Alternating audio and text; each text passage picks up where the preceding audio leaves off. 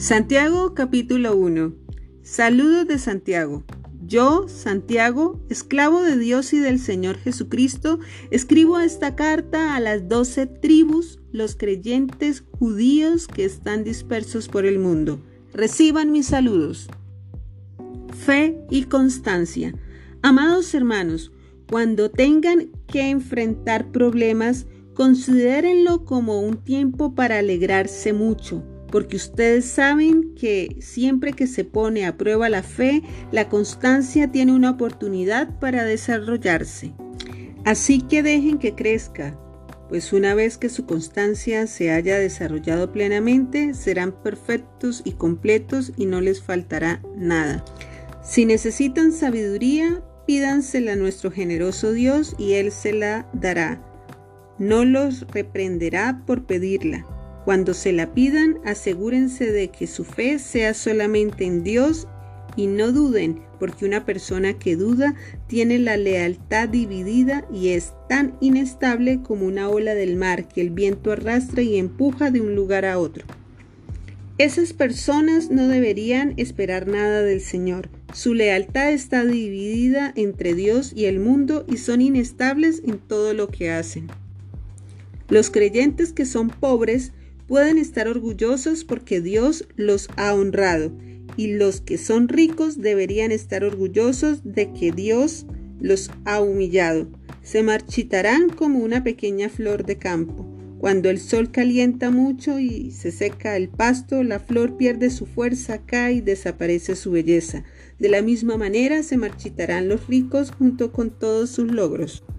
Dios bendice a los que soportan con paciencia las pruebas y las tentaciones, porque después de superarlas recibirán la corona de vida que Dios ha prometido a quienes lo aman. Cuando sean tentados, acuérdense de no decir, Dios me está tentando. Dios nunca es tentado a hacer el mal y jamás tienta a nadie. La tentación viene de nuestros propios deseos, los cuales nos seducen y nos arrastran. De esos deseos nacen los actos pecaminosos y el pecado.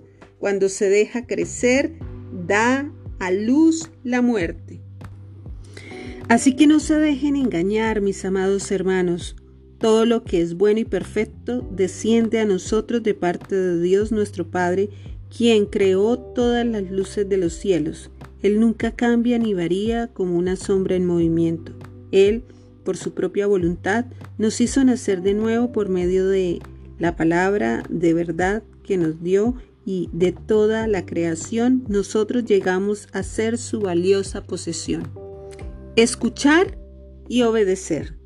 Mis amados hermanos, quiero que entiendan lo siguiente. Todos ustedes deben ser rápidos para escuchar, lentos para hablar y lentos para enojarse. El enojo humano no produce la rectitud que Dios desea. Así que quiten de su vida todo lo malo y lo sucio y acepten con humildad la palabra que Dios les ha sembrado en el corazón porque tiene el poder para salvar su alma.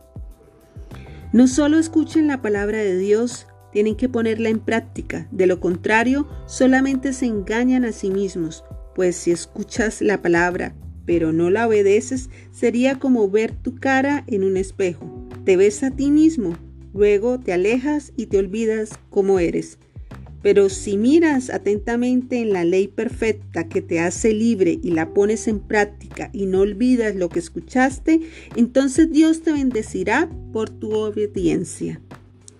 Si afirmas ser religioso pero no controlas tu lengua, te engañas a ti mismo y tu religión no vale nada.